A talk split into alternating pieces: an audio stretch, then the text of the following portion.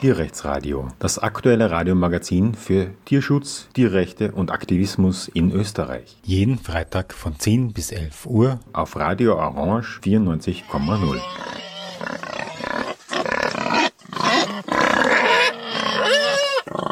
Willkommen zum Tierrechtsradio. Vor einigen ähm, Wochen, am 20. September 2023, ist die Polizei in einen Lebenshof in Italien nahe von Mailand eingedrungen mit dem Namen Cuori Liberi und hat dort neun Schweine gegen den Widerstand, den passiven Widerstand von Tierrechtsaktivisten und Aktivistinnen getötet, weil sie unter dem Verdacht standen, die afrikanische Schweinepest verbreitet zu haben.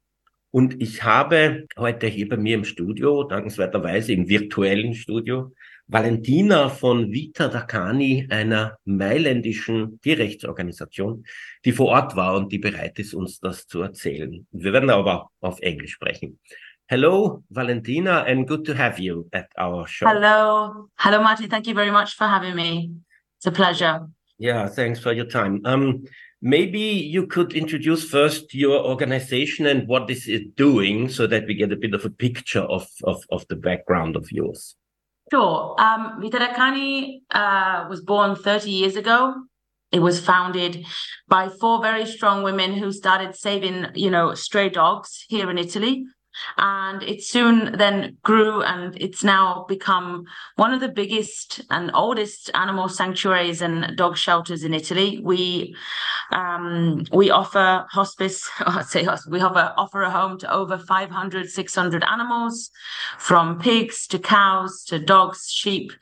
Uh, we are obviously a vegan and anti-speciest association, um, and our you know we try and communicate with the outside outside world to try and and bring this message of you know of a different world uh, as as much as we can. So we organize festivals and events, uh, but mainly, obviously, our main priority is to look after the animals and the residents that we have that we have at the shelter.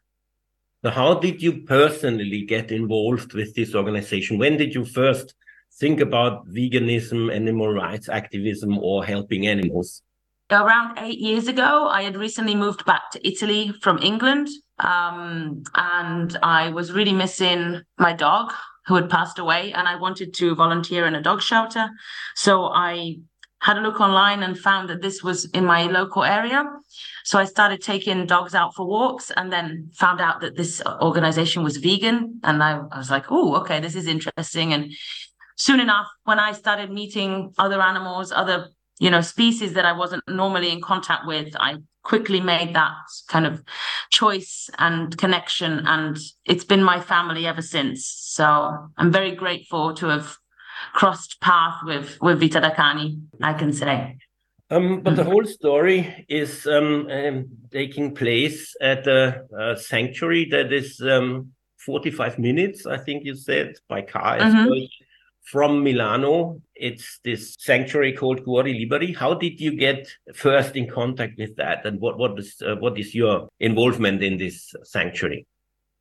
Um, I I personally knew the sanctuary. Um, I've known Federica and even the the um, you know the owners of the sanctuary for about four or five years because um, I just started volunteering in more than one sanctuary when I when I, you know, made this choice. And because there's there's luckily there's a lot of sanctuaries in the northern in northern Italy. I was able to sort of visit more than one, and I frequently attended their events and fund um, funding events. So um, I personally knew the sanctuary, and like I say, it's not very far from Milan, so it's local to us. So, what kind of sanctuary is it? Some sanctuaries are, are, are based on on farmed animal help. Some sanctuaries might be wild animal sanctuaries and others might be home animals, um, pet animals. So what, what is it and what's its philosophy? Um, Ivan and Federica have around 300 farmed and home animals. Um, they had a couple of hybrid boars, so let's say kind of wild animals, but turtles, pigs, cows. Uh, they they have cats, they have dogs. So farm animals mainly. And they also, Ivan also has a little vegan bar in the village. So he kind of works in the morning and then looks after their animals in the afternoon. You know, it's tough. You know, as we know, sanctuaries don't get any help uh, when it comes to raising funds, etc. So, uh, but you know, they were doing all right. They were happy, and they had a lot of volunteers that would visit often. So everything was good. You say they have a vegan bar, so they were based on the animal rights anti-species philosophy. Yes, absolutely. Yeah, they are also the sanctuary is also part of the Rete dei Santuari, which is a network, uh, an organization that we call a network of animal sanctuaries in Italy. Um, the founder of Vita da Cani is also the president of Rete dei Santuari. So together with the main sanctuaries in Italy, and Cuori Liberi was one of these as well. This was a way of connecting and being able to discuss important matters, um, adoptions. Um, so a way of always being in touch and, and up to speed with, you know, everything that's going on in the country when it comes to animal welfare, etc. So the main players in this story, in this sad story, one has to say, are the pigs at the sanctuary. So how many pigs were there? What kind of pigs? And do you know where they came from? The, originally, there were 38 uh, pigs at the sanctuary. Um, as some people already know from the from articles and stuff, uh, the ones that were actually killed and suppressed by the local authorities and vets were nine. Um, and Federica had a mixture of large white pigs, um, Vietnamese pigs, and also some hybrid wild boar and and domestic pig, let's call them. So there was a mixture uh, of pigs there. They all come from either the Vietnamese, especially, were purchased to be a pet, but then people, you know, uh, either didn't want them anymore because of their size, and obviously the large whites have been saved from animal farms in in the local area, I believe. So the the African swine fever that is raging through uh, parts of Europe usually is um, protected against by having two fences. You know that there is a fence around uh, mm-hmm. uh, the animals, and then there is a gap and another fence so that the wild yes. wouldn't get in contact. Would uh, is was that the case there? You know.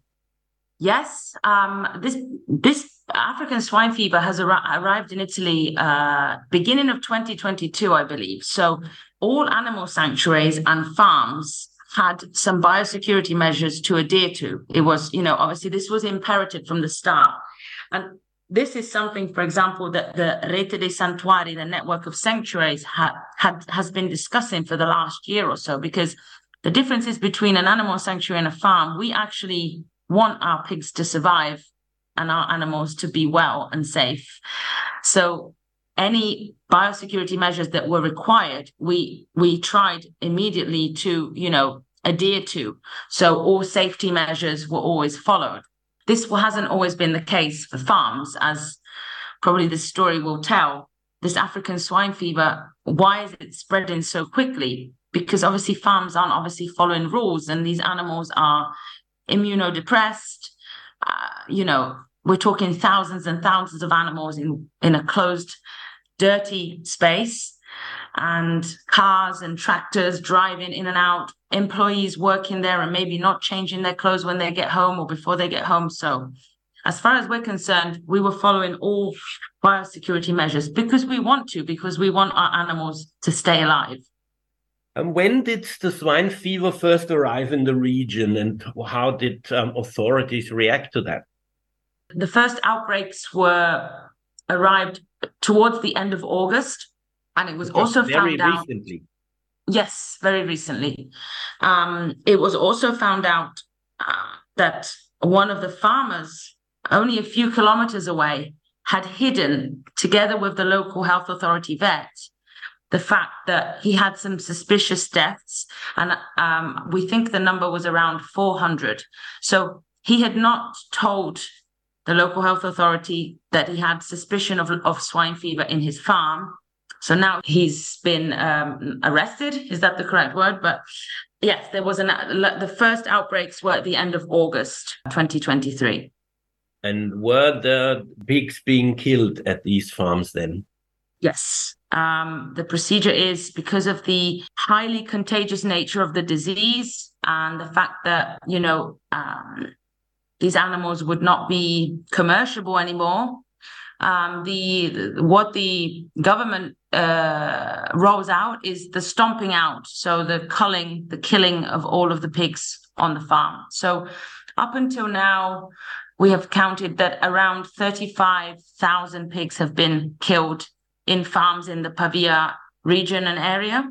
Uh, so it doesn't matter if the animals have symptoms or not. It just takes one case or one small outbreak to happen that the stomping out has to has to go ahead. So I know that uh, it's, a, it's a very expensive thing to do, and um, there were companies coming from the Netherlands. Basically, what they do is they build these containers. They push the pigs inside, and they get gassed with CO two. CO two. So this is the the normal procedure for the the stomping out. So essentially, they kill the pigs instead of trying to medicate them or help them in a veterinary sense at all. Absolutely, yes. It makes from a from a financial economic point of view, there's no interest to try and save these pigs. It's much easier to kill them and then repopulate the farm a few months later. So there is no medication because of that, or you know? I mean, uh, I, I can't say for sure. I know there's no official vaccine, there's no official cure.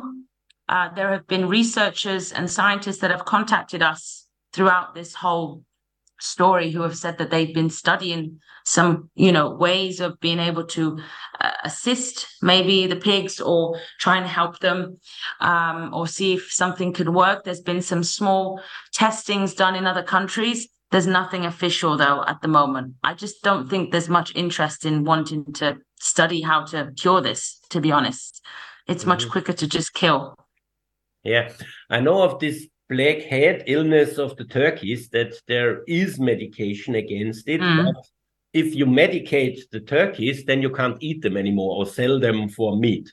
So, which is why um, they also kill them all. And uh, also, as you say, um, medication is probably more expensive than the life of one of such birds. So, um, so it's, exactly. uh, from a sort of capitalist um, animal industry point of view, um, you just kill quickly. That's it. Yeah, you just replace those those objects because they are objects. They're just products. And from the moment you can't sell that product, it's no not useful to me anymore. So I just get rid of it.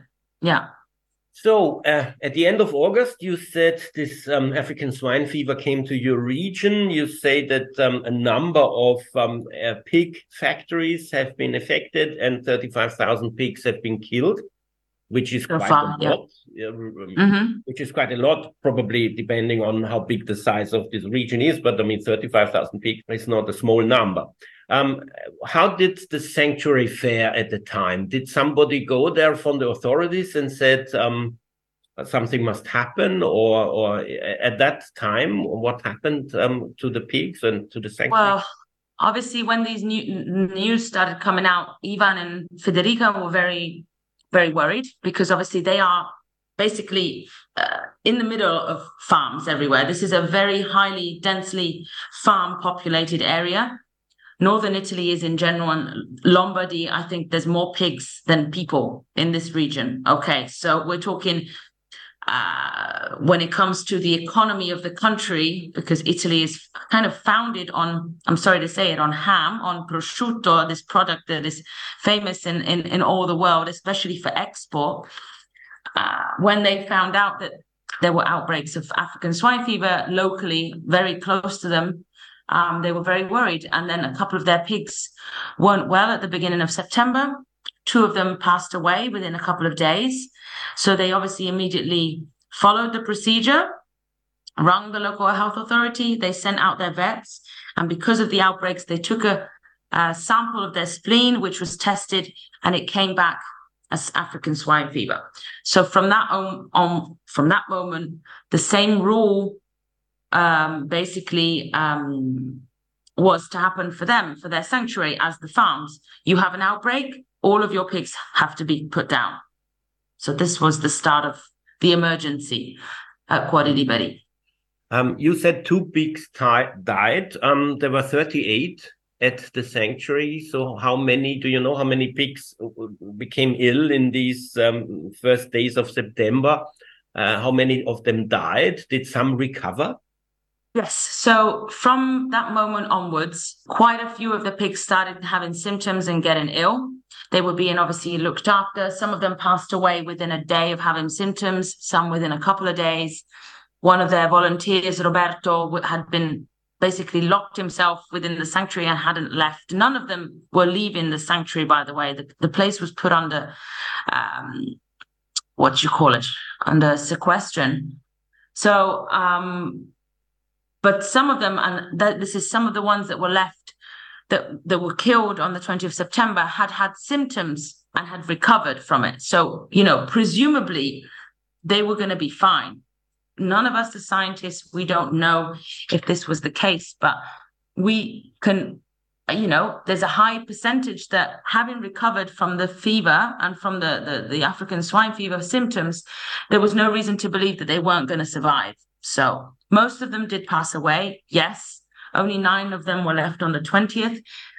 But, you know, there are animals. And if they were dogs, we would still try and save them. So, yes. Okay, so when did you or the, did the sanctuary for the first time hear that now they are wanting the, the authorities will want to come and kill the remaining pigs? Um, I think the exact day was around the sixth, uh, fifth or sixth of September. So that was when we there was a sort of a national kind of call out on all social media saying, you know, this is happening. So anybody that can come here and kind of we, we, wanted immediately to kind of stop this um, and just show that we were supporting them and we were not, you know, we weren't happy with this decision.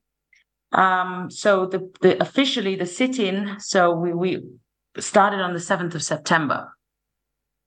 Um, what what did the sanctuary offer to the authorities as a measure to contain the African swine fever? Was there something that they could offer? Yes. So basically, what started from the 7th, 6th, 7th of September was uh, a lot, very many conversations with the institutions, the local health authority saying, listen, we understand that, you know, we can't change what's happening in the in the farms nearby, but these animals are our pets. These animals have been saved from the system once. There must be something that we can do. You know, you you you can't treat them the way that you're treating these other animals. So we um, there were certainly they had come round and had given some um, offered sorry. They had said that certain measures had to be um, made. So like we had they had already bought some materials to build some different fencing and stuff. This was done. We were asking to sit down with the local institutions and say listen let's find a way. There must be another way. There must be another possibility. Violence cannot always be the solution especially in this situation. We you know there was just no no, no nobody wanted to listen just uh, we didn't really find much mediation whatsoever. Um, we offered to um, quarantine them in, in, a different way. We offered to study a solution, maybe speak to some researchers and some scientists. Maybe this could be a matter of study for the first time, see if we could treat the, sim- the symptoms and the disease in a different way. Um, so that was it but not really there wasn't really much um, coming back from them no. Was there a danger to humans or other non-human animals in some way? Uh, no. Uh, the fact is that this disease it does not um, there's no spillover onto humans and as as as of yet not onto other animals. And in fact uh, it's very, very likely that some pigs that had African swine fever have been killed and have and and you know and have been consumed by people. And even if you eat the meat of an animal that has African swine fever, nothing happens to humans, as far as we know.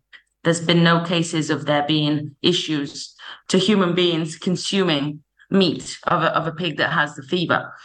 The problem is, is it's highly, highly lethal. So the pigs that do get it die very quickly within the farm. So, like we were saying earlier, they're no more, they're no, no, they're not useful anymore. They're not commercial commercializable, if that's a word, anymore. So that's why they they have to be put down. But some of the pigs recovered from symptoms. Wouldn't that be actually a chance? Also at the sanctuary, wouldn't that be a chance to sort of study or find how um, how such an illness could be overcome? Yes, we, we, that's what we think. And you know, to anybody that says, "Oh well, you know, they're only pigs," it's people that don't understand that. You know, if if your dog was poorly and he had symptoms, and there was even just a slight possibility that there was there was somebody out there studying a cure for that disease, you would want to try that. I'm sure. So um, some some of the pigs did recover.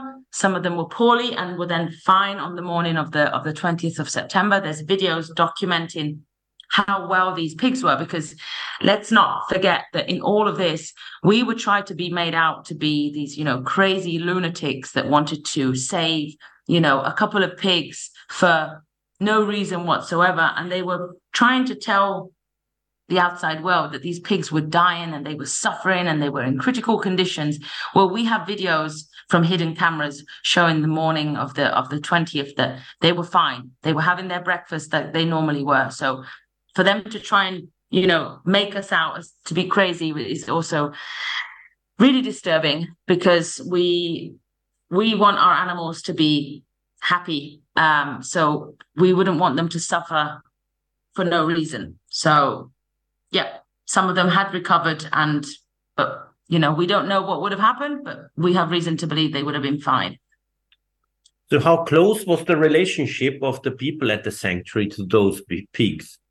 As close as it would be for anyone who has a dog or a cat, which are the two dog or cat or rabbit that are the three animals that people consider pets. So they knew them inside out. They had names. They had their own personalities uh, their own, you know, sympathies with people. Some of them were shy, some of them were more introverted, whereas others were, you know, loved cuddles and belly rubs and having a bath in in the hot summers and sleeping all day and eating apples. And so you know that sort of relationship they knew them inside out. They were they were part of the family. So you said um, I think at the 7th of September, the authorities eventually said they're going to come and kill those pigs. And then there was a call out to the activist community. What was the uh-huh. reaction of the activist community? Um, it was it was it was good. I mean, at first it was a little. I mean, a lot of people arrived straight away, and we kind of invaded this little village in the south of Milan in, in Pavia, you know, a small village with probably around 3,000 people. All of a sudden, there were, you know, about 100 activists just kind of uh, just uh, living in uh, in the sleeping in their cars or sleeping in the local B and B's and um, eating at the restaurants. And so it was people were like, "What are what are all these people doing here?" But we were staying in an area close to the sanctuary. We weren't really allowed to go near it because at this point, we didn't want to go close to where there's an outbreak of African swine fever if there isn't a necessary reason to do so. So we were staying outside uh, of the sanctuary, uh, about a kilometer away. But we were ready in the case in case uh, we had the call from the people who live there that local authorities were arriving, we would have obviously run there. Our whole point from the beginning was we're going to put our body between the oppressor and the oppressed. We were ready, you know, to to try and stop them from entering the premises in a passive and peaceful way. But that was our intention from the beginning. We hope we were hoping it wasn't going to come to that, but we were there for that. How did the regional population react? Did they have an understanding? Did they sympathize, or did they actually feel you should leave? Um, we spoke to a lot of people that lived there who, you know, after three or four days realized there was something going on, and local papers were talking about it as well. Generally, the Ivan and Federica from Cuori Liberi were well known and well loved in the in the area, and people were on our side. People that you know weren't vegan, you know, you, you know, there's there's this kind of cognitive dissonance where if you see or hear about something terrible happen to animals you kind of empathize with it but you don't you sometimes can't make that then connection in, in what you actually eat. But we had gen- generally we had support from the people there. Um it's a funny story you know we, we started going to this bar called cleo cafe and at first they weren't really they didn't really like us. We were just turning up you know drinking coffee and and and ordering bottles of water and they would shut in the afternoon and they didn't want us there. But eventually it became our special place and you know they they eventually opened the restaurant and the bar up all day for us. And we could go there at any time of the day. We could stay there. We could it became we we we really all got really close. It became a community of people that were there for one reason. And we were you know it was really difficult after the 20th to everybody kind of go home and go back to their lives. So you know the local community in the end loved us let's say that was there a coming and going of activists, or was there really one group that stayed? And did they come from far away, or was this mostly from the area? Uh, both. We had a certain group of people that was there constantly every day, maybe driving home in the evening and then coming back in the morning. And then we took it in turns to sleep there, you know, to stay there at night. And then there were people that would come for two days and then go back because maybe they were coming from further away. But we had people come from the Venice area, Tuscany, people from Rome, uh, people from Aosta, people from uh, Turin. Um, somebody even came from Sicily. So you know there was a big, a big movement. Um, it was great to see that people were were arriving for this cause. Uh, but obviously, you know, people have work and jobs. Uh, I know somebody that actually lost their job just to be there and to not go home. So that's not always possible. You can't expect expect people to be able to do that. Um, myself, I was there most of the days, but a couple of days I did have to go to work. Uh, but you know, I did my best to try and balance my life and what for me was something so important to do. I mean, a hundred people or even more is quite a big number. I would have thought from a region. So you must have been um, happily surprised about this big resonance.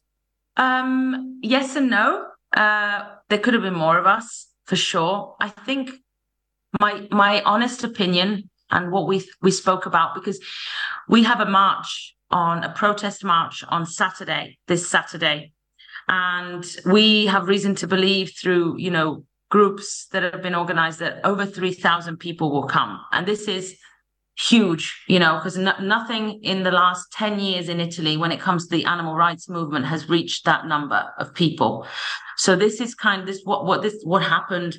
I think is is a is, is drawing a line. There's a before and there's an after, and I hope this will bring animal rights people together because when we needed people there between us and the police on the 20th of September, there could have been more of us. But I think in a way, people didn't think that it would come to that because it what happened is so surreal that I think some people thought, oh, well, there's people there, you know, it'll be fine. There's enough people there. But really, this is a precedent that means they've done it once and they could do it again. So we hope that, that if there is a next time, and we hope there isn't, there's going to be more than 100 people between us. That there's more than more than 100 people between the animals that we want to save and the police. So then came the first day when the vets the state vets tried to kill the pigs. How did that go? What happened exactly? Yeah we had a call uh, there was a kind of an alert in the morning of friday the 15th um, they said that they were going to they wanted to visit and see how the pigs were. And because some of some pigs had died in the previous days they kind of said well listen this isn't you know we're not waiting any longer. We're going to come round and we're just going to have them put down this afternoon. And we managed to have a call out i was in the office that day and i just left at one o'clock. I left i went home i got my car and i drove there. And we managed to they had already blocked the road so some of us had to pack the car and walk through fields to get to the animal sanctuary. And from that day on, uh, that that day was really good for us in the sense that we managed to quickly chain ourselves to the gates and stuff. And there were only three vets, state vets, and a bunch of police officers. And after they were there for three or four hours, and we were just saying, "No, you're not entering. We're not allowing you to enter. Let's find another way. Let's speak to the institutions again."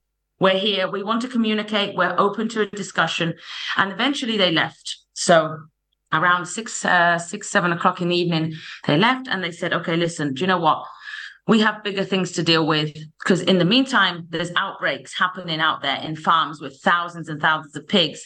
They said, okay, do you know what? all of your pigs are going to die. So we're just going to leave you, leave you be. So they left and we were, we were so happy. We thought, okay, maybe, maybe we, we've managed to, to do this, but it wasn't the case. So. Um, when were the first signs that there is something else going to come?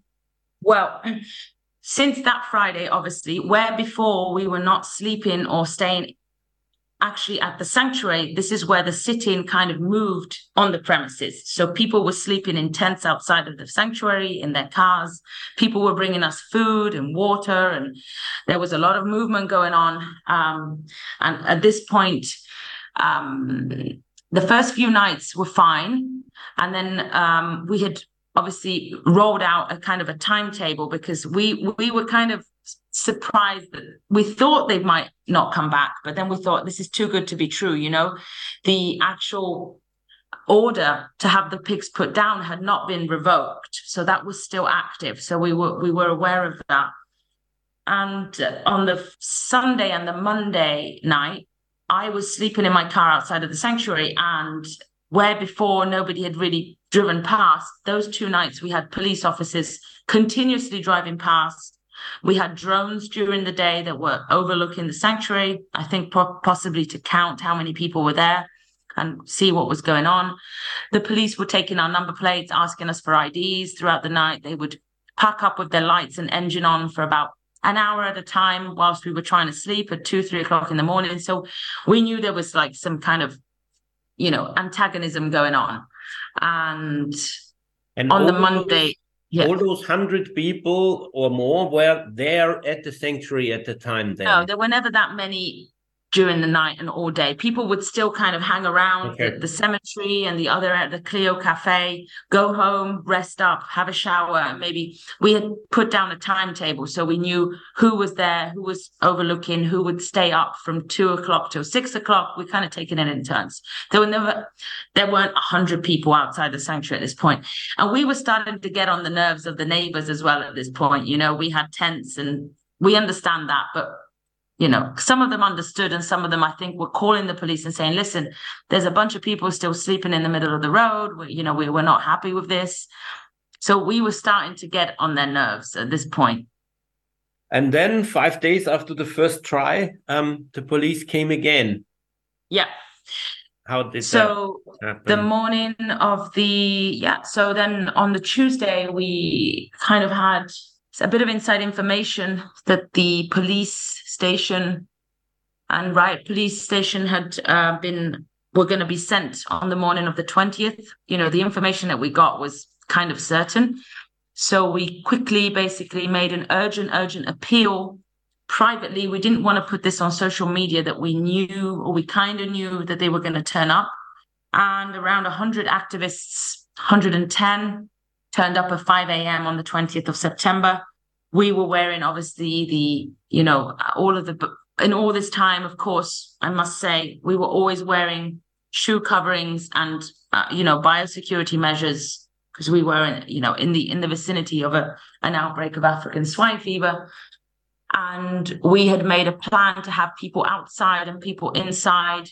We had made different barricades Hmm. And did you have, or did the people there have experience with such uh, civil disobedience and interaction with police? Yes, there were people there that had that had um, experience. We had activists, I think, from Animal Rebellion, Extinction Rebellion, and uh, Ultima Generazione here in Italy. So you know, sort of uh, climate change activists. So mm-hmm. a lot of people had also people who had experience in this kind of thing, but a lot of them didn't. And there were a lot of young people there, and most of us were women. So, uh, mm. but our point was to just be peaceful and just just try and stop them entering the premises. Obviously, we had chained, we had um, metal tubes with our hands inside. Uh, we had a tractor in front of the gate. We had put bay bay um, bays of um, uh, hay base in I, am saying the wrong word. I think you know what i mean. Hay thing, yeah. haystacks yes sorry. And yeah and at half past six in the morning somebody rung us who was overlooking sort of the, the nearby roads and they said they're arriving. And soon enough, we started seeing trucks, um, vans of riot police arrive, and I counted nine of them, and around 15 police cars and different types of law enforcement. We have different types of law enforcement in Italy. And yeah, so they all turned up. It was just an army. We couldn't believe it, you know. And we were like they were they were armed in some way with truncheons or with pepper yes. spray. What did they riot, have? Riot police with helmets, batons, and and um, shields. Yes, um, they were wearing the only biosecurity sort of measures that they were following is they were all not even all of them wearing uh, shoe coverings, plastic shoe coverings. Um, the, the the state vets arrived as well and the police, um, the main police um, lieutenant, basically turned up and said, "You know, this is we're here. We're going to enter. So you need to move out of the way, or we're going to be taking all of you to the police station." You know, and we said, "Listen, this doesn't have to happen. We're here, and we're going to do our best to not let you enter. But you know, can we have a conversation?" And he basically said, "No, there's no, there's no time. There's no. It's too late for a conversation." even though we've never really had a proper conversation with the institutions, they didn't want us to. And they basically, uh, that's it. That's when it all started. They decided they were going to enter and they very violently, from the very beginning, there was nothing really that we could do. We were outnumbered. They had, you know, batons and shields. And I, I don't know. Have you seen any of the videos, Martin? I've seen videos. Yeah. yeah. Is the was the media present, or was this all uh, sort of uh, activist media? Um, just there were just us really at the beginning, and the police had shut off the roads, and a lot of journalists were not were not uh, made to enter. They refused journalists to enter. They refused the vet that we had nominated to be there and assist during a hypothetical euthanasia of the animals, we knew that if, if it did get to that point, we wanted our vet to be present with the state vet because we had asked for a protocol to be followed. And we wanted them to use certain medicines that would enable the animals to not suffer at all. That vet was not allowed to enter. So very quickly, it was all very, you know, it's it's kind of still traumatic to talk about it. Very quickly, they managed to the first couple of lines of people. They just were pulling us away, and um, and then the um, were the fire brigade were. Were they arresting people? Were they arresting them and carrying? Uh, initially, no. They were just moving people out of the way, and then the fire brigade uh, was there, and they quickly managed to cut the gates. So they they sewed the gates down. Um, they destroyed a lot of the fences and a lot of the premises that obviously all of us are now repaying to have rebuilt. Can I just add? And then there was the, the first barricade was at the gate, and the, I know I wasn't inside. My, you know, my my my friends inside were trying to stop them entering, but once they were in, I mean, it was just it was just mayhem. You know, they run to the back to the def, def, to, to to go and protect the actual animals.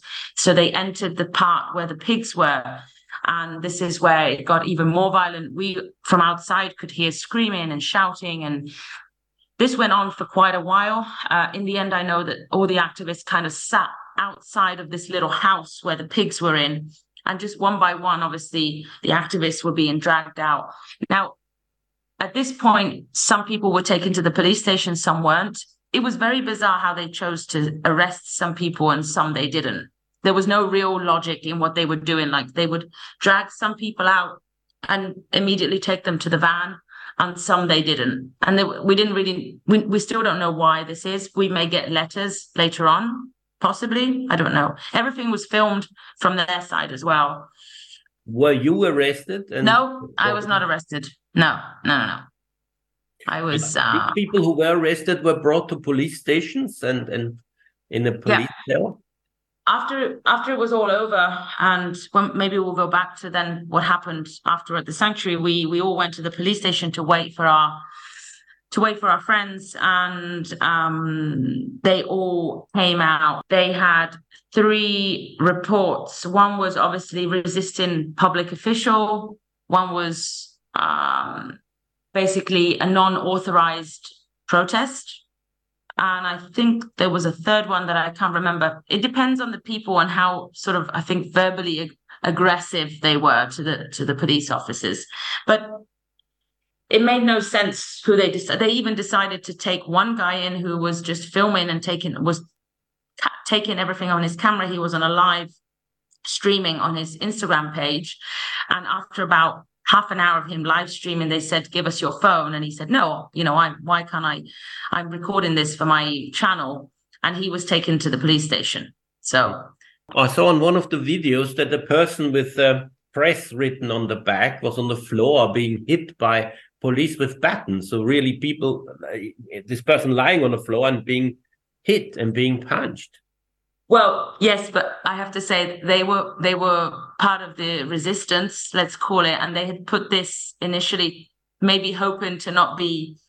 It was just that that that wasn't part of the press. That was us, um, but they did.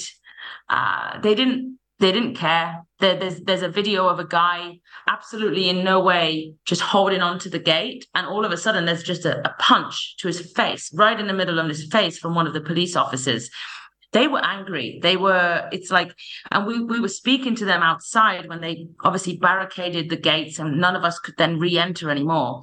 They had just been told that morning that they were they had to go and they just had to empty this place. They they did not even know where they were. We we were telling them this is a place of peace. This is an animal sanctuary, and you're entering the gates to to kill nine pigs. This is so ridiculous, even to say it out loud. I can't even believe that we're in this situation. But you know they it's like they they didn't engage. They didn't they didn't want to know. They didn't care what they were doing. They were just there to follow a rule. That was that's all they cared for.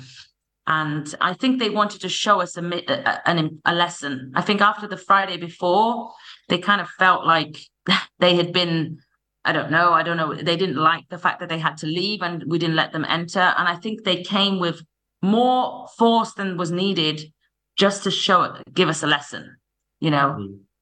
It was brutal. It, I've never really witnessed anything of that sort. So it was, it, a lot of people are still in shock. And um, so, yeah, it was, it was bad.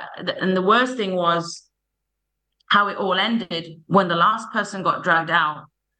And at this point, you know, we were all outside crying and just really upset. The, the state vet was made to enter and this, these are vets that uh, Ivan and Federica, the owners of the sanctuary, they knew them personally and they trusted them. Okay, this was the worst thing. Ivan and Federica were taken, well, they were also dragged outside of the sanctuary, and we said, no, these people live here. These these are their animals. They should be allowed to assist this this this this death that you're, you're that you're going to give them. And by the time we had managed to speak to the right person and the police officer that could make a decision, they had re entered the premises of their own sanctuary and the pigs had already been put down. We don't know to this day what protocol was followed, what medicines they used, or how, how they killed the pigs. Mm. This is the worst thing for me. It's as if somebody's saying, I'm going to put your dog down and you're not even allowed to see how I'm doing it. Mm. We had a hidden camera and we managed to film one of the animals, Pumba. We don't really know exactly what was done, but we know we can hear him scream. Dreadful, yeah, dreadful. Um, so what what happened when the nine pigs were dead? What what happened with them? A truck arrived for the disposal of of goods, and they were lifted onto a truck a tractor and thrown into the, the the the truck. I'm sorry, it makes me cry because that was a really um that scene for a lot of us was like just the worst because we were all outside at this point and we witnessed basically the pigs just falling into the truck and hearing that thud, that noise of their bodies just, you know, meeting the the the floor of the truck.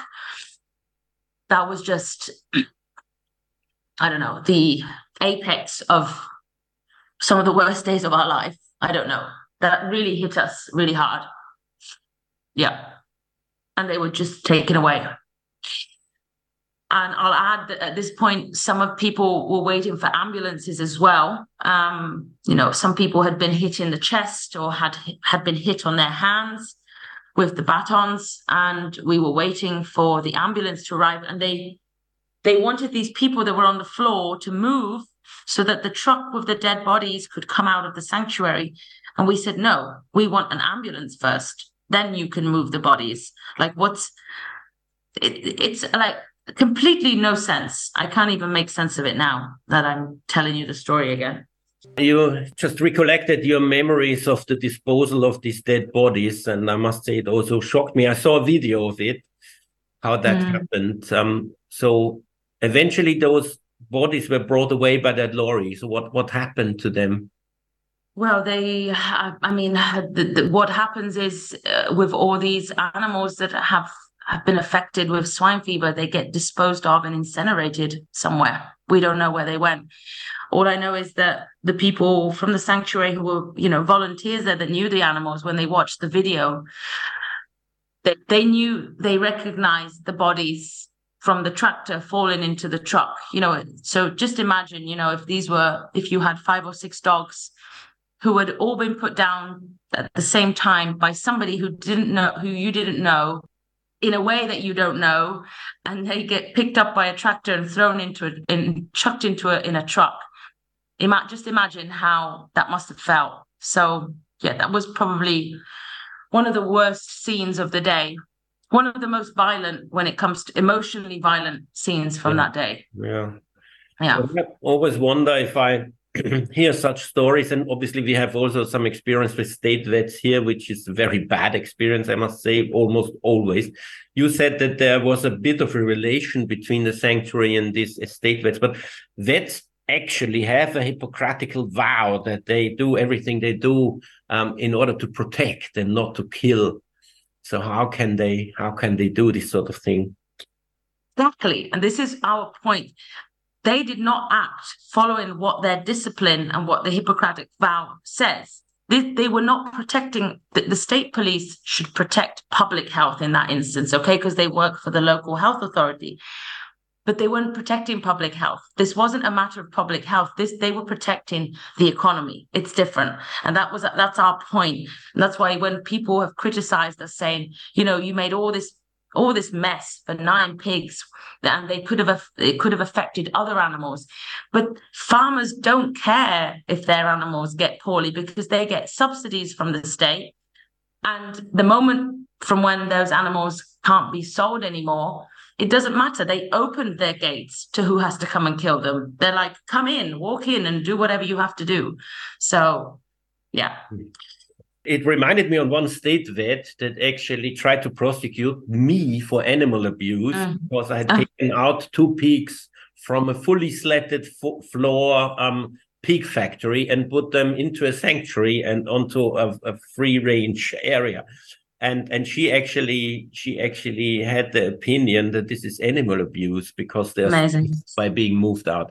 It was seriously being brought to uh, to the prosecution, but the prosecution eventually dropped the case. It was so oh, ridiculous. oh wow, unbelievable. Yeah. Just, I, do they believe these things that they're saying? Like I just oh, can't. She was so irate. She was so aggressive unbelievable. But but she's surely a, a, a, vet who constantly goes into those factory farms and probably finds them normal. But um, but everybody mm. with a, with a tiny bit of feeling in that in their heart must know that an animal outside in the in the in the sun and in the in the plant area and um, and, and, having a, a, soft place to sleep and contact and so on is such a different life to these horrid of course. factories. These animals have never even felt you know fresh air or rain or on their skin or yeah. grass underneath their feet. And this is one of you know it's yeah so we could speak for hours about this but yeah just, mm. just um, a t- tiny bit of that story because it's in a tiny percentage similar to yours. We had those pigs outside of the factory, and the police stopped us, and the, the state vet came, and they wanted to take those pigs away from us and kill them because they said we can't put them back into the factory because they uh, they might um, infect the herd. So they want to kill them. Okay. And we had about 20 people there who tried to with passive resistance to prevent that, which didn't work out because there was too many police. But the, the good ending of that story is that they dragged away the pigs, but some activists found them in the night and liberated them a second time. So they're now they're now safe in a sanctuary. But there was actually a police raid at sanctuaries to try to find them again. But I don't know why they're so desperate to to kill those two pigs instead of let them have life. It wasn't even about African swine fever or anything. Yeah, I was going to say, oh, just they make things up. yeah. yeah. Coming back to coming back to this event on the twentieth of September, um, this uh, police violence that you recollected sounds terrible. What what um injuries that people have at the end of the day? Um, well, one of my friends actually went to hospital, and she um she had uh, a, a, small part of her sternum was broken. Um, she received a punch in the middle of her chest, and obviously the police are wearing gloves with plastic knuckles on them, which are very, you know, very strong. So she was in the hospital for over ten hours, I think, at the A and E, and they had to take a couple of um, ECGs on her heart because she she had an irre- irregular heartbeat at one point. She was she was able to go home, but and then we um I had people who had uh um basically had kind of received punches and stuff and, and, beatings on their arms and on their hands, especially on the hands where they were maybe holding onto the gates, and the police were using their batons on their hands. Um, so we we tried to get as many people as possible that were hurt to go to the police uh, to, to go to the hospital in order to have you know uh, evidence of what was done. And the funny thing was, some of the police officers also went to the hospital to say that they had been hurt by us. so, um, yeah, she's unbelievable uh, when you think that they were covered in arm, arm, armor and we were just, you know, peacefully resisting. But yeah. Do you think there will be any judicial consequences in one or the other direction? Is there any chance to have a court case against the state for for killing those animals? Is there a chance to prosecute police, or will it rather be the other way around that some of you will be prosecuted? At the moment, we're still we're we're gathering our strengths, and um, we're definitely going to move in the direction of pressing charges we're not sure in what way yet. We're still speaking to our lawyers and getting advice. In the meantime, we've got this protest, like I mentioned earlier, on Saturday in Milan, where I believe thousands of people will arrive, thousands of animal rights activists or just citizens that are outraged by what happened. Because you don't need to be an animal lover or an animal rights activist to recognize that this is an abuse of power and just an absolutely ridiculous move to protect the economy of ham, you know. So a lot of angry people, there's a lot of angry people, there's a lot of outraged people that will come on Saturday. So we want to speak out this Saturday. We want to, um, we're, we're, we're actually, the protest march is starting from the Regent Palace. So where the, the main order of stomping out has come from. And we're going to move and walk around the city of Milan to cause a bit of disruption. And just you know we want people to talk about this more and more and more. So thank you that we're also on on your uh, on your radio show which is is truly important to be in, in in every country as possible as many countries as possible. Uh, but the legal aspect of it i'm not quite sure yet. I think we're still working on it. But watch this space and i'm you know i can update you when we have more concrete information about our next moves for sure. Okay, I think that's all we got time for. Thank you very much for having the time um, and um, being prepared to tell us all these things. Thanks for your energy and for your activism in this respect. Thank you. I just want to add one quick, really quick thing, which is you asked and I didn't say. What happened is a precedent that we cannot allow. We can't allow this to happen again. But there is a lot of fear because uh, if this swine fever, if there's other outbreaks in other areas of Italy close to animal sanctuaries, we don't know if this could happen again. So this is why, as much as we want to proceed with charges and stuff, we need to figure out what could happen in the future and how we're going to protect ourselves next time because they've done it once and they could do it again. And we want to try and change this so that it doesn't happen again. We want animal sanctuaries to be treated differently to farms because we're not we're nothing to do with them. So mm. sorry, I just wanted to add this. No, that that's a very important aspect. I can't remember some problem of that kind in Austria, but it might come as well. African swine fever has not really arrived yet, but it might. Uh, Milano is not that yeah. far away. it's not. It's not. Okay. Well, thank you so much. Thank you. Thank you. And all the best. Tierrechtsradio, das aktuelle Radiomagazin für Tierschutz, Tierrechte und Aktivismus in Österreich. Jeden Freitag von 10 bis 11 Uhr auf Radio Orange 94,0.